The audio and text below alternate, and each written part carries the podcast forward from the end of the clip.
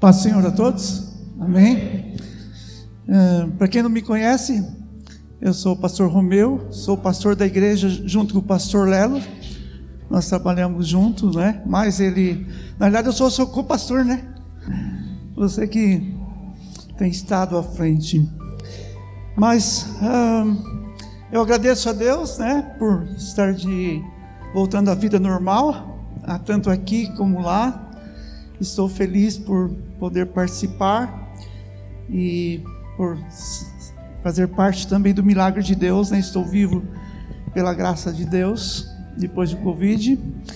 E fidelidade de oração, fidelidade de Deus também. Então eu louvo ao Senhor.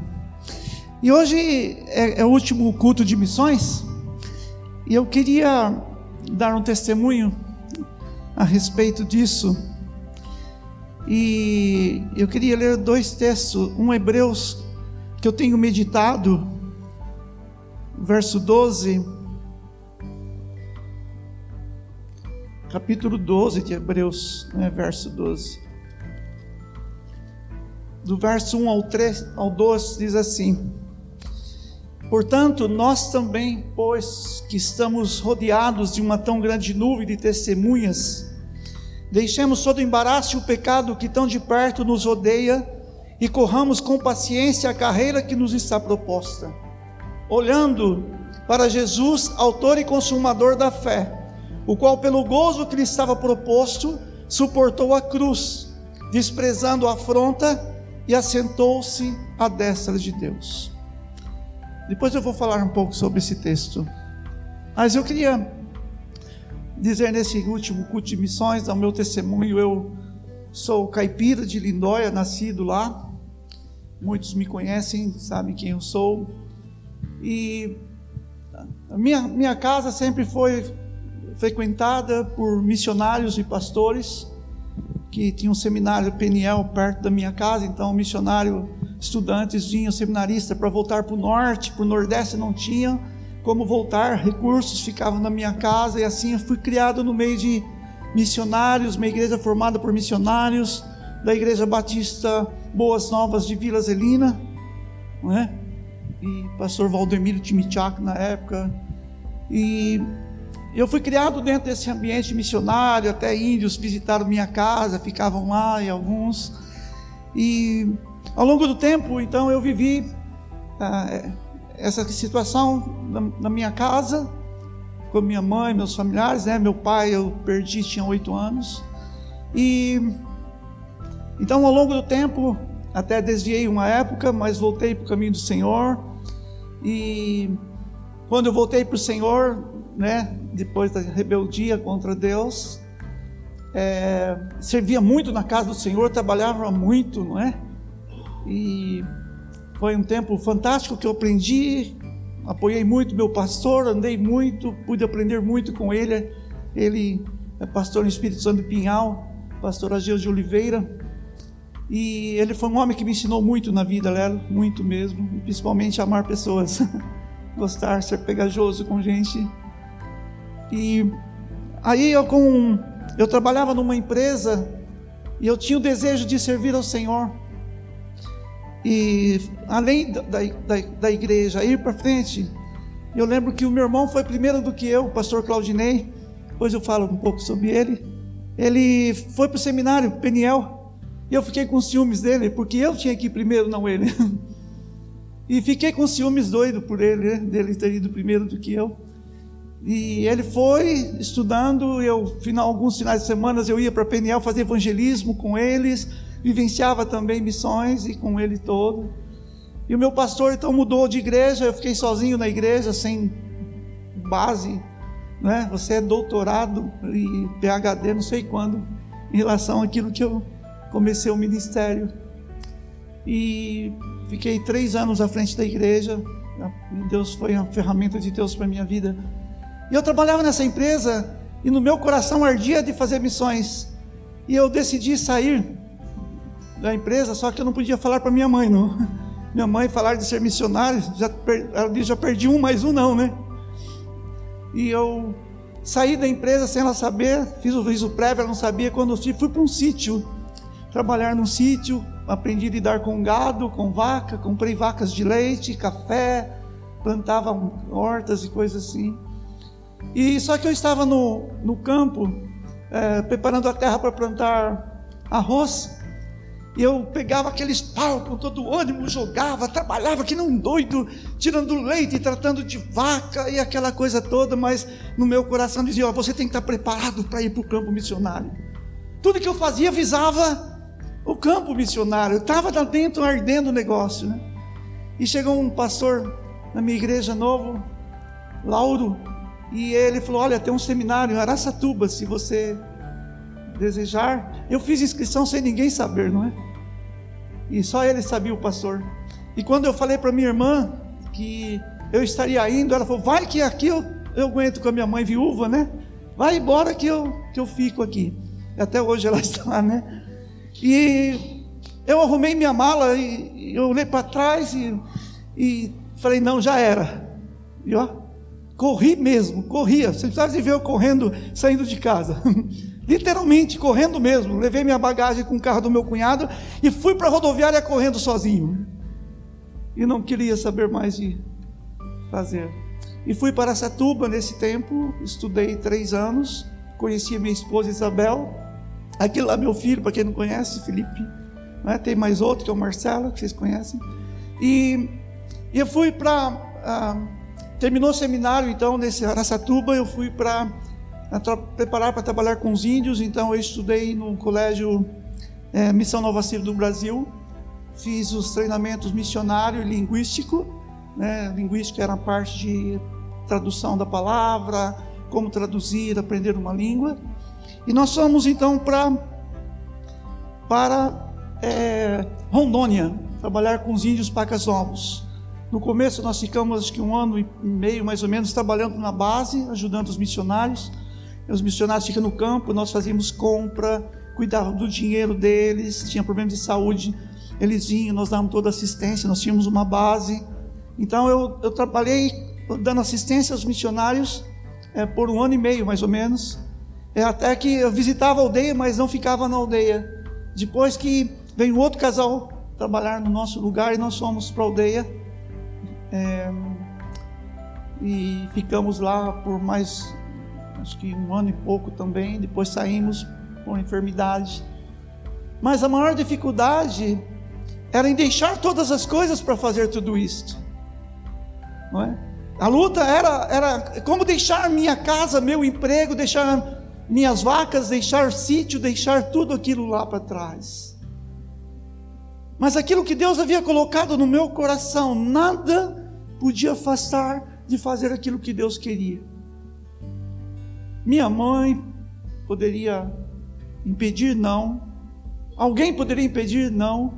Havia uma paz enorme no meu coração de que Deus tinha um propósito com a minha vida.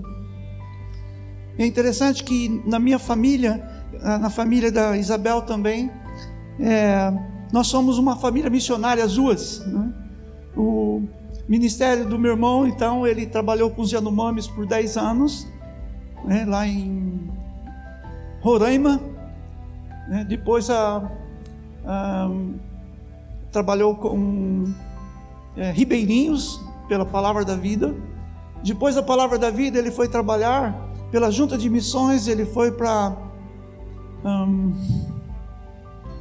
Santiago, no Chile, não é? No deserto de Atacama, ficou mais uns 4, 5 anos. Depois ele foi para, um, para Cuba, ficou mais 4 anos em Cuba, não é? e voltou de novo para o Chile, só que uh, no Pacífico, na zona patagônica do Chile, por mais quatro anos, e agora ele saiu de lá também e ele está trabalhando com refugiados em Americana, com venezuelanos. Mas o ano que vem eu creio que ele volta a, a trabalhar com ribeirinhos na formação de líderes. Isso é meu irmão. E o André que vocês conhecem. Então nossa família é missionária da minha parte, não é? Então o André agora com, lá em Santarém, vocês conhecem a vida do André. Né? Então acho que os tios influenciaram bem, não? e no lado da minha esposa nós temos a Ruth, que a Ruth ela trabalha na Bolívia, Chile, é? E depois foi para a Índia, era o sonho dela, e foi para a Índia. E ela saiu de casa com 17 anos de idade para ser preparar para a obra de Deus. E hoje ela, por causa da enfermidade, ela teve que sair da Índia. Então ela trabalha no, no, na Inglaterra com é, latinos. Ela é bilíngue, fala hindi, indiano, né? espanhol, inglês e está estudando francês também. Então ela tem uma capacidade enorme nessa área. Então ela é missionária entre os latinos e nós conversamos bastante sobre ministério, sobre esse trabalho. E também a irmã dela, Raquel, também seguiu o mesmo caminho. Ela é da Igreja Batista do Primavera, ela foi, né? Então ela está na Inglaterra também, trabalhou no Chile, Bolívia. E fora a família, né? Desde a dona Wanda, que vocês conhecem, minha sogra, todos estão envolvidos de alguma maneira com a obra de Deus. Né? E então nós somos uma família missionária. Mas eu queria dizer para você a dificuldade que nós temos de deixar as coisas por causa de Deus. E uma das coisas que pesava muito, e eu lembro de uma besteira que eu fiz, que eu estava deitado num sofá e eu, eu fazia o que muitos crentes fazem hoje, eu ia jogar bola no período da escola dominical e o meu pastor falou assim: Olha, você está deixando a escola dominical para jogar futebol, rapaz. E no culto à noite você chega cansado e fica dormindo na igreja. E quantos dormem na igreja à noite? Não é? E eu, numa batidinha de nada, eu fiquei com a perna inchada e deu uma uma infecção e tive que ir para o médico, fiquei 45 dias em casa. E deitado ali no sofá, o Espírito Santo de Deus falava ao meu coração: Você é para obra, você é meu servo, e você, você vai embora daqui. E eu falava: Mas eu, eu não vou, mesmo querendo algum tempo, mas outro tempo eu não queria ir, porque a vida que eu tinha era boa demais, né? Filho lá quase praticamente único, meu irmão não estava mais, minha irmã casada, e eu com a vidinha de rei, né? O dinheiro que eu tinha eu não gastar, não era para mim. Minha mãe me dava carro, minha mãe me dava roupa passadinha, comida, né? Eu ia trabalhar, tomava banho, trocava de roupa de manhã, depois chegava no almoço, tomava banho, trocava de roupa de novo, chegava à noite, a mesma coisa. Então, carrinho na mão, essas coisas, minha mãe me dava tudo. Então, isso era bom demais, não é? Por que mudar isso? Servir ao Senhor na igreja também, para que mudar isto? E aí o Espírito Santo de Deus falou comigo: você vai. Sabe o que eu disse para o Espírito Santo naquele lugar, com a perna enfaixada? Eu falei: Espírito Santo, arruma uma desculpa para que eu não vá, me dê uma doença, me dê alguma coisa, para que eu diga que eu não preciso ir. Eu tenho uma justificativa, mas eu não tinha ninguém para justificar. Eu não tinha pastor para justificar ninguém. O negócio meu era eu e Deus. Justificar para Deus, para o próprio Espírito Santo, como? dar uma enfermidade para justificar para Deus que eu não vou. Olha só que coisa louca, não é? E mas não teve jeito, não é? E eu, eu, quando eu estava no seminário, um dia eu estava sentado, quando eu fui levantar, eu não conseguia levantar.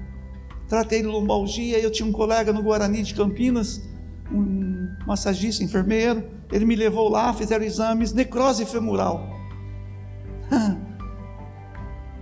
na realidade, com necrose femoral ou sem necrose femoral, continua. eu não pedi uma doença. Aí eu procurei um colega, um pastor que foi meu pastor de, campo, e falei para ele: você vai ter que ter uma conversa com Deus sobre isso, vai ter que falar para Deus que você pecou contra Ele em, em querer desobedecer. E isso é resultado daquilo que você mesmo falou com Deus. É? E hoje eu tenho necrose femoral. Graças a Deus eu fiz exame agora, está tá legalzinho, não preciso fazer por prótese nada. Graças a Deus, não? Mas assim o que eu quero dizer é que é difícil nós deixarmos as coisas, principalmente pelas coisas de Deus.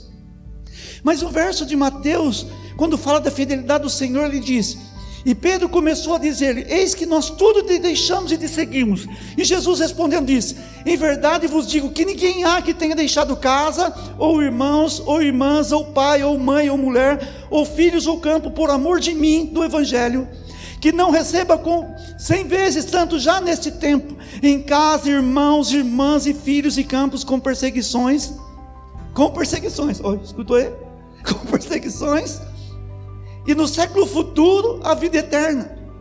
Porém, muitos primeiros serão derradeiros, e muitos derradeiros serão os primeiros.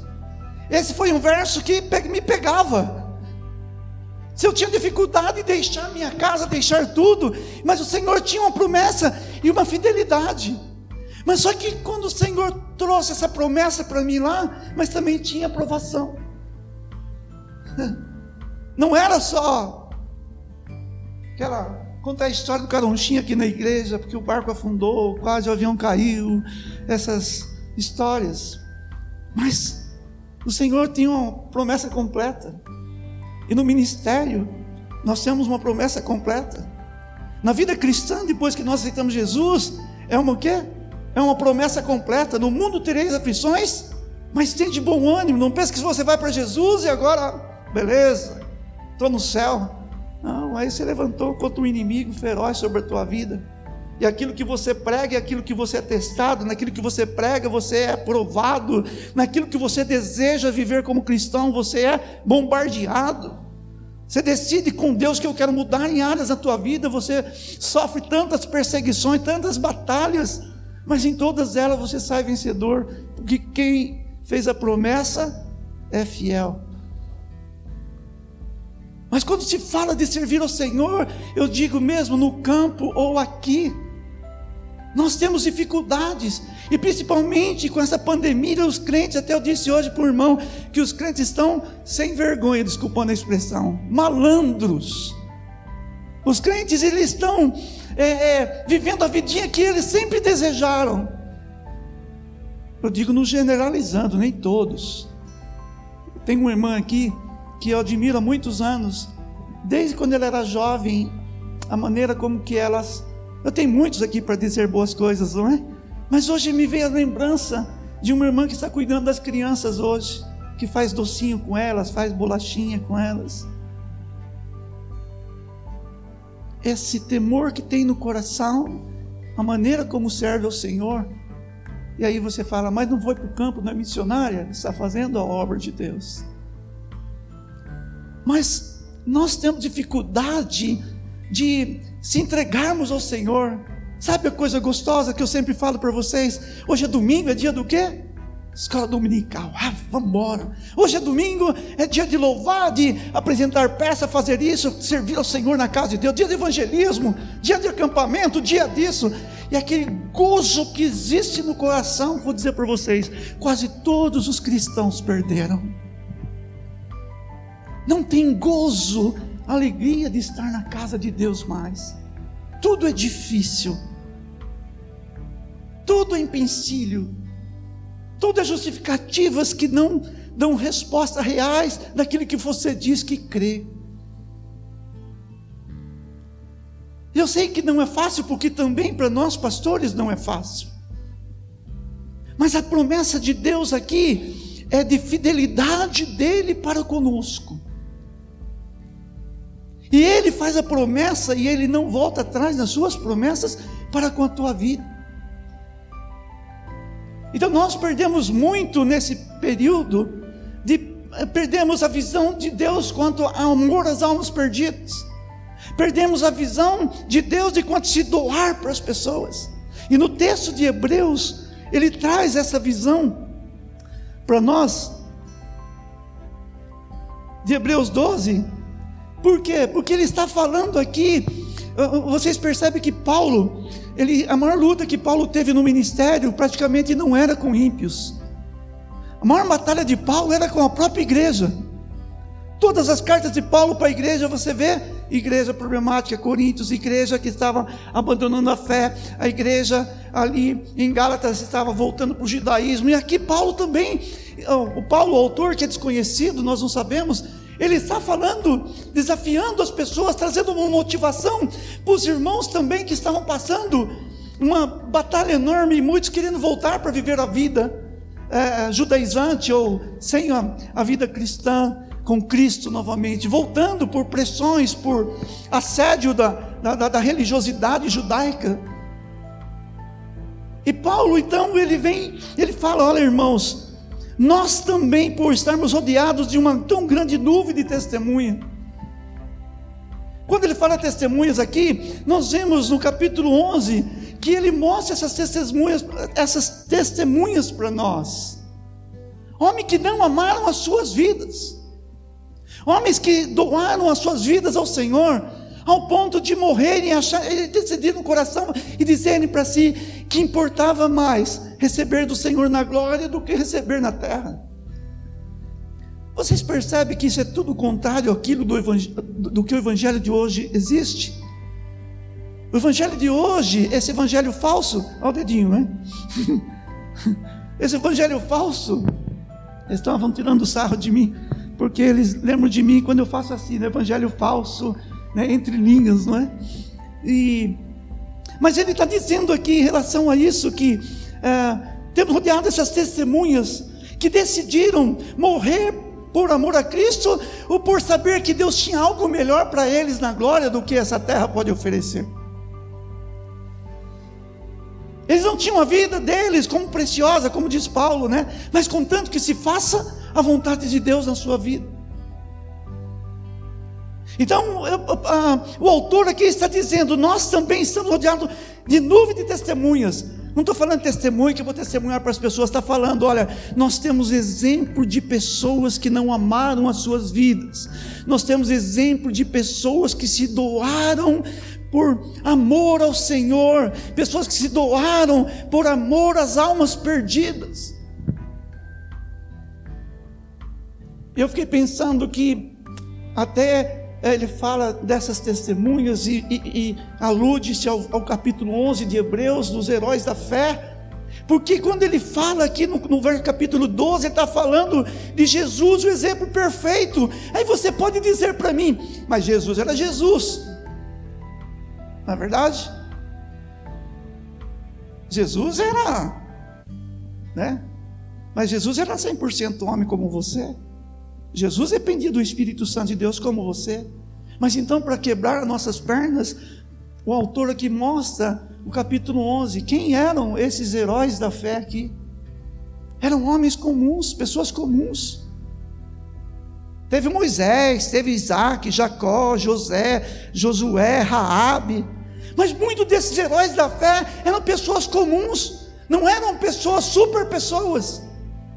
Ao ponto de que Paulo, ele nunca se colocou como o super cristão, o super crente. Paulo, ele nunca se colocou acima de Jesus Cristo, o homem, aquele homem, oh, eu sou, eu sou. Não, Paulo, ele dizia, com toda humildade: reduzo o meu corpo a escravidão para que, tendo pregado aos outros, não seja eu desqualificado.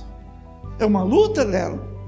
É uma luta, Wilson, diácono da igreja. É uma luta você viver o cristianismo, irmãos. É uma luta para vocês viverem o cristianismo. É uma luta para sermos exemplos. É uma luta para nós vivenciarmos um cristianismo real.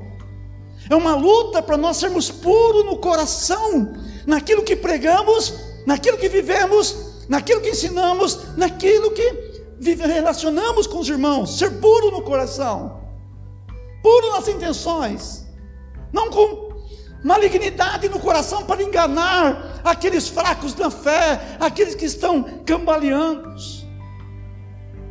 Mas pureza não é fácil. Paulo é, é um exemplo de um homem comum que ele conseguia olhar para dentro dele e falar: em mim não habita bem algum, em mim não tem nada de bom.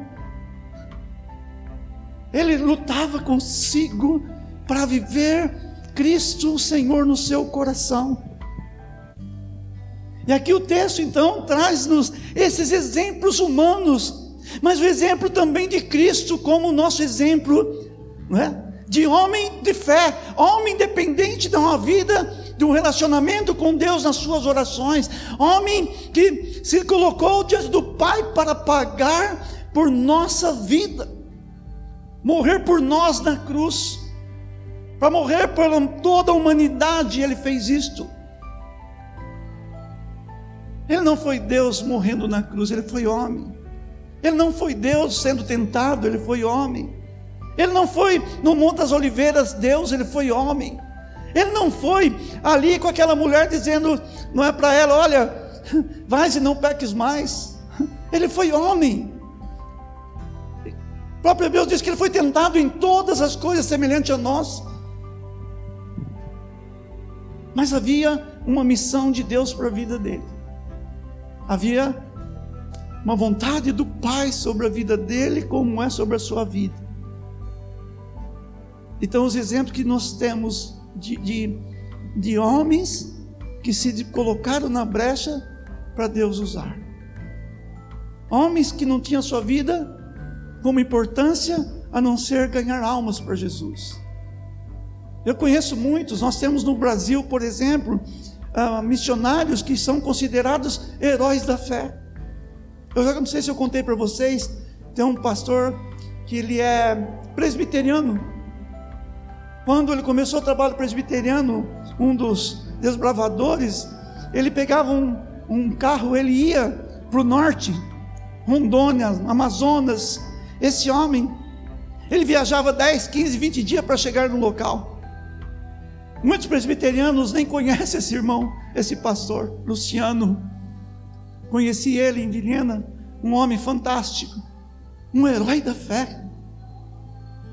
Trabalhei com um americano que ele abandonou todas as coisas nos Estados Unidos e veio para o Brasil para trabalhar lá no fundão de Rondônia, que ninguém se importa com ninguém. Aquele homem, em cada região, ele construiu uma igreja batista e nós juntos formamos até um seminário, né? Para formar pastores locais, porque quem quer ir para lá? Essa era a ideia que nós tínhamos e concretizou isso. Então nós temos heróis que não têm nome, anônimos. Heróis que no dia a dia ganham vidas que nós nem imaginamos. Mas são pessoas que têm uma consciência tem uma sensibilidade espiritual do propósito de Deus para a sua vida. E é isso que falta nos dias de hoje, de nós como igreja. Saber porque eu sou servo de Deus, saber porque eu estou aqui dentro, saber porque Jesus pagou pelo meu, pelos meus pecados, qual o propósito que Deus tem. Mas o texto mais abaixo, meus irmãos, diz assim: temos dúvida e testemunhas, deixemos todo o embaraço e o pecado que tão de perto nos odeia e corramos com paciência a carreira que nos está proposta. Ele faz alusão a um corredor, não um corredor de corrida de 100 metros, corredor de uma corrida de 42 metros, como era no passado, em Atenas, não é? E ele usa essa linguagem, ele fala: para você correr a boa corrida, você tem que correr com o uniforme certo, com o tênis certo. Você tem que correr com os ornamentos de um corredor da maneira certa. Você tem que correr e estar preparado para esta corrida. Você tem que exercitar, você precisa se preparar para essa corrida. Porque se você tiver algum peso, algum embaraço, você não vai conseguir. E o autor aqui, ele alude então ao corredor. Mas aqui está dizendo para nós o seguinte: o que tem na tua vida que te embaraça, que você não pode servir ao Senhor, que impede você de ter uma vida cristã como Deus deseja, que te impede você de viver uma, um desejo enorme de ver vidas sendo salvas e libertas. O que impede você de ganhar almas para Jesus, ou até mesmo deixar a igreja ir para o campo missionário? O que, que te impede? Que embaraço você tem na tua vida?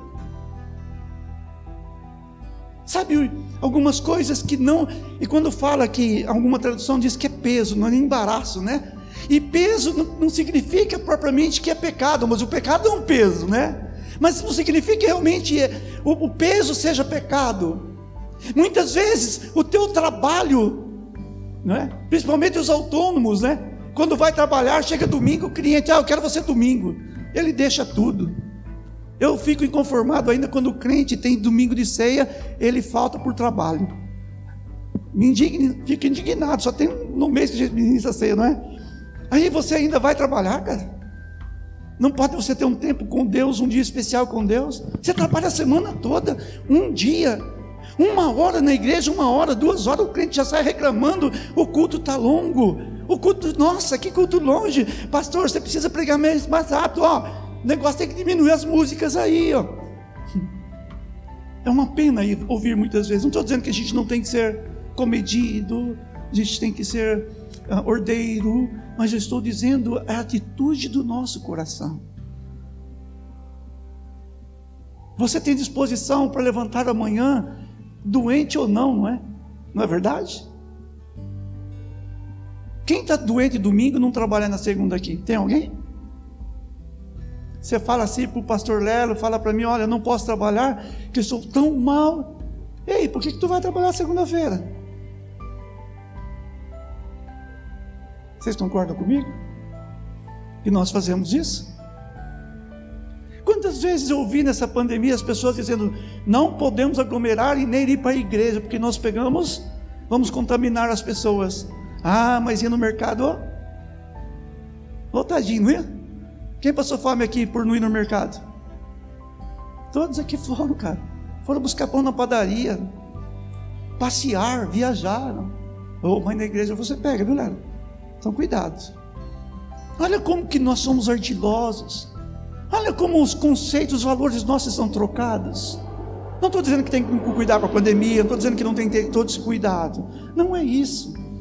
Só que os argumentos que os irmãos usam para justificar a, a, vida cristã que vi, se vive é infundada.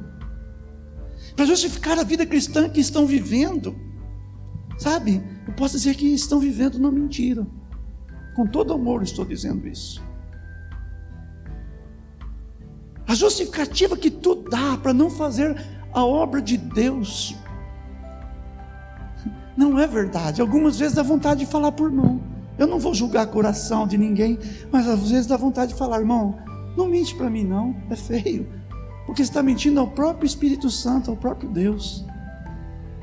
Mas ele fala, desembaraça desses pesos. Pode ser trabalho, pode ser dinheiro, pode ser carro. Eu sempre falo, né? A gente pede, Senhor, me dá uma casa lá na chácara, uma casa de chácara, uma piscina, me dá uma casa na praia. Aí, final de semana, ah, não vou para a igreja, pastor Léo. Sabe por quê? A piscina está vazando, eu tenho que arrumar. E eu não tenho dia na semana para fazer isso. Por que as coisas de Deus têm que pagar?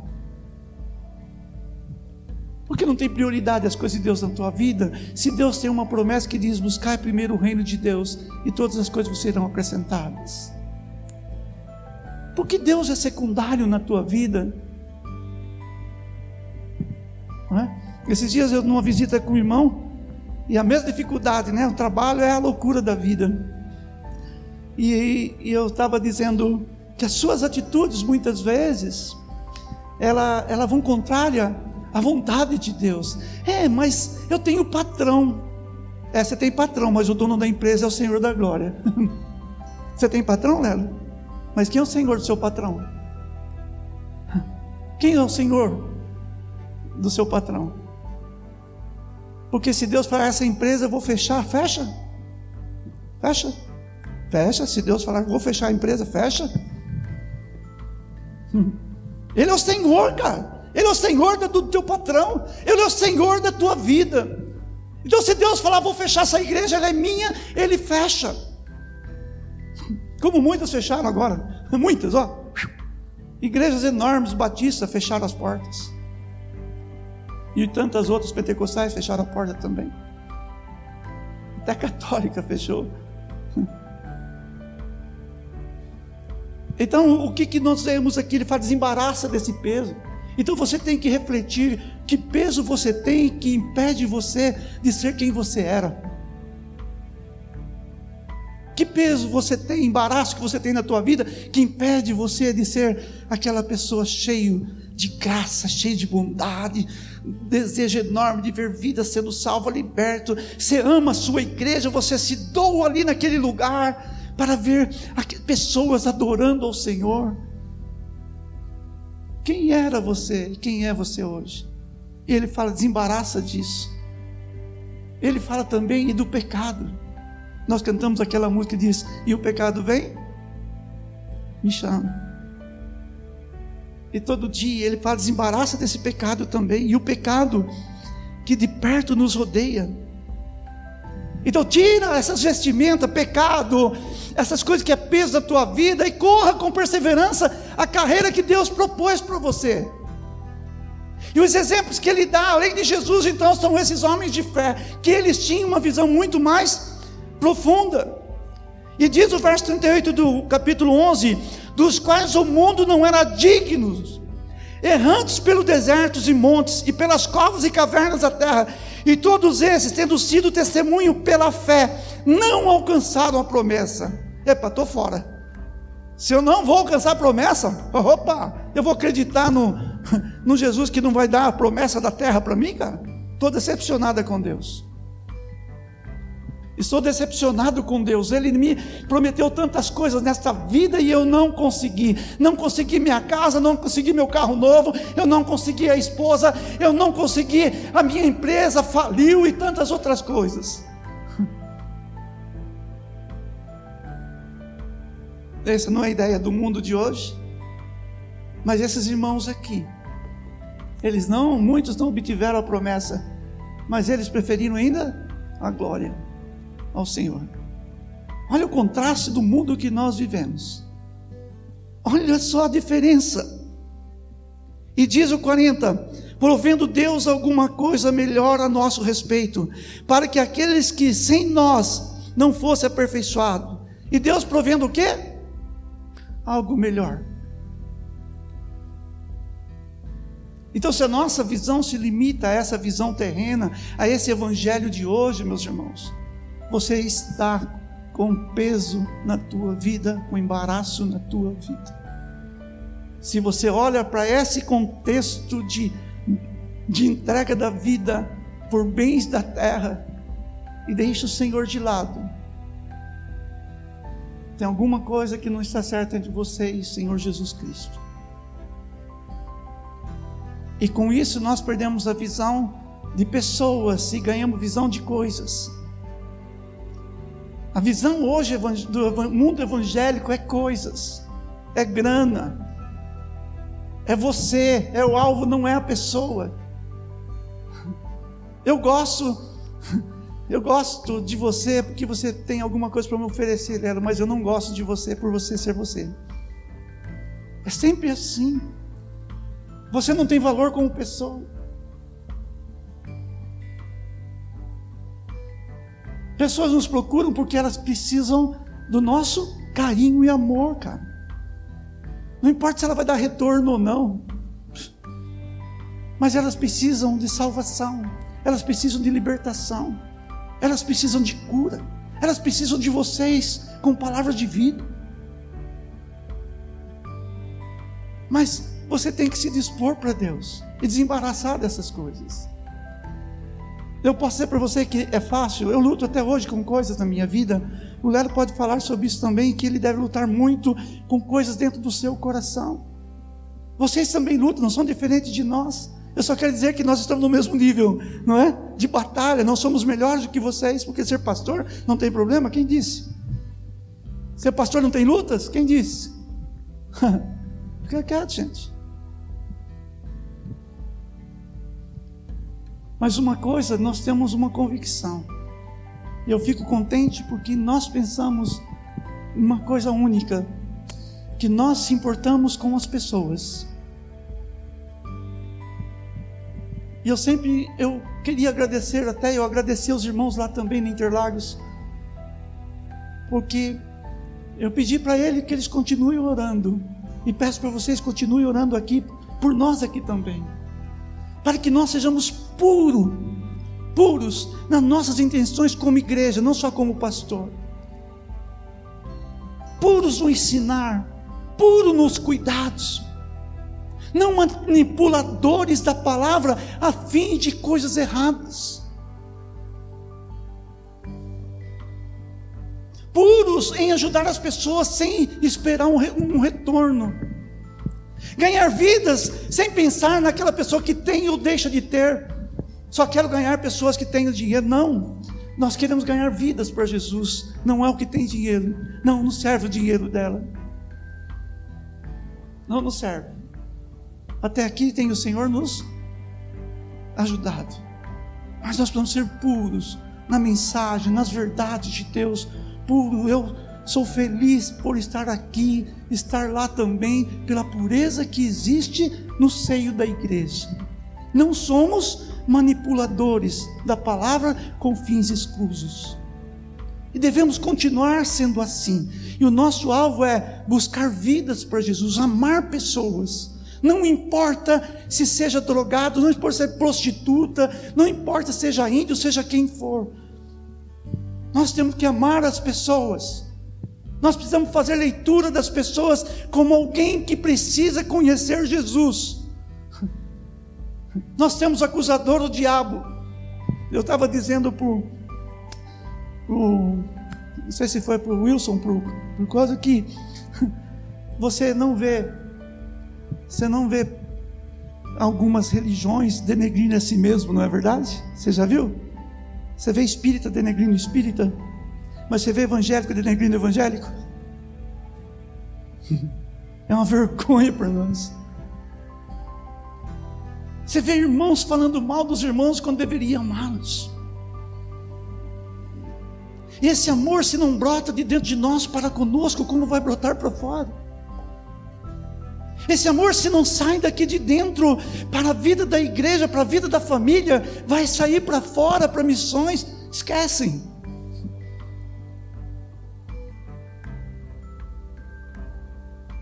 Mas o desafio para nós é a igreja ser pura. É a igreja ter as intenções corretas. Diga igreja vocês, não é só pastor não. Nós nós nós conhecemos a nós e sabemos quais as intenções do nosso coração. E lutamos para sermos puros nisto. Não somos melhores que ninguém, nenhuma igreja, nenhum pastor do mundo. Nós não somos melhores. Mas o desejo do coração é que tornemos a ferramenta de Deus para a salvação das pessoas. E temos exemplos de fé, de doação. Eu queria perguntar para você: qual é o que te tem de enrosco, emaranhado na tua vida que você precisa ser liberto? O que tem de peso que você carrega? O que tem, como diz o texto aqui, é, embaraço na tua vida que impede você de ser um servo leal ao Senhor? O que você tem no seu coração ou na prática da tua vida que é um embaraço? Que pecado você carrega na tua vida e você não consegue confessar e deixar? Nós precisamos fazer avaliações sobre nós. E a gente precisa, nós precisamos, digo, conhecermos a nós. Porque quando eu olho para dentro de mim e vejo o miserável homem que sou, como diz Paulo, eu só olho uma pessoa, graça, misericórdia, o amor de Deus na minha vida. O poder do sangue do Cordeiro que me ajuda a cada dia. O Espírito Santo que está ali fazendo o quê? Me convencendo dos meus pecados, da justiça, do juízo de Deus. Eu passo a ser mais dependente de Deus.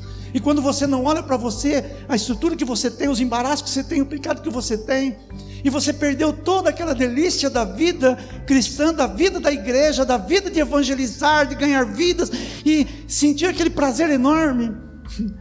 Quando você olha para dentro de você, você vai diante de Deus e fala: Senhor, tem misericórdia.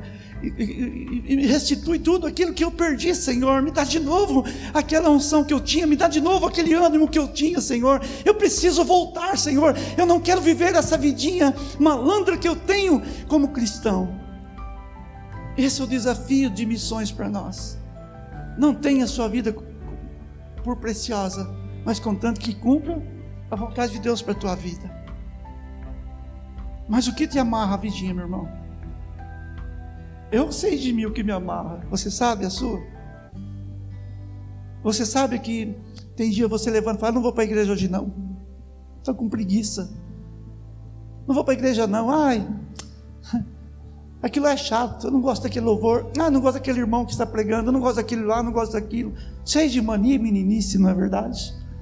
É a palavra do Senhor, não é o irmão.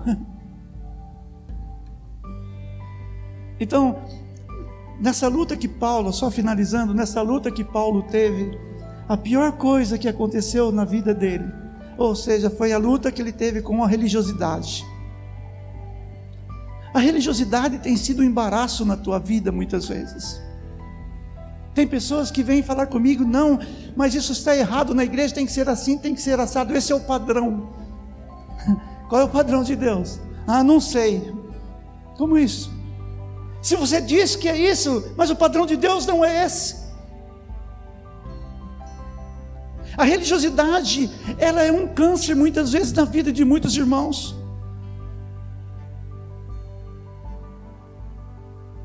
E nós precisamos sair de uma religiosidade para um relacionamento. Porque Colossenses nos ensina que toda religiosidade, todo esse asceticismo, ele tem uma aparência boa, não é verdade? Mas não te faz imune à sensualidade, ao pecado. A religiosidade não priva você do pecado. A religiosidade não conduz você para a eternidade, não salva ninguém. Mas para muitas vidas estão fundamentados na religião, na religiosidade, na estética. E nós precisamos de ser libertos disso. Se você tem algo de religioso em você, e a religião mata ou não mata? Mata. Cativa, põe você na escravidão, coloca. Mas quem é culpado de tudo isso? Quem participa da escola dominical aqui, Léo? Quem estuda a Bíblia aqui? A tua religiosidade sobrepõe a verdade de Deus porque você não vem aprender de Deus. Você não quer estudar a Bíblia, você não quer aprender, você não medita, você não tem a vida devocional. Talvez seja esse o enrosco, ou esse embaraço que você tenha, que não permite você caminhar na vida cristã com, com velocidade, né? preparado, forte, né? com os músculos espirituais fortalecidos para vencer as batalhas da vida, aguardando o Senhor. Pensem sobre isso, meditem sobre isso, amém? Oremos. Precioso Deus e eterno Pai, graças damos, Senhor Deus, por essa noite e por essa verdade para a minha vida, Senhor. E em nome de Jesus, todo embaraço e pecado que nos assedia, nos rodeia, seja Senhor Deus arrancado das nossas vidas, através da confissão dos irmãos, através da rejeição, Senhor Deus, através de posicionamentos diante de Ti e diante desses embaraços e diante desse pecado. E venha nos fortalecer, meu Pai. Venha, Senhor Deus, dar vitória para nós nisso. Somos dependentes do Senhor e confiamos na Tua provisão, Senhor Deus. É o Senhor que é Senhor das nossas vidas e todas as coisas que nos rodeiam. E nos abençoe como igreja, nos abençoe aqui, Pai, em nome de Jesus. Amém?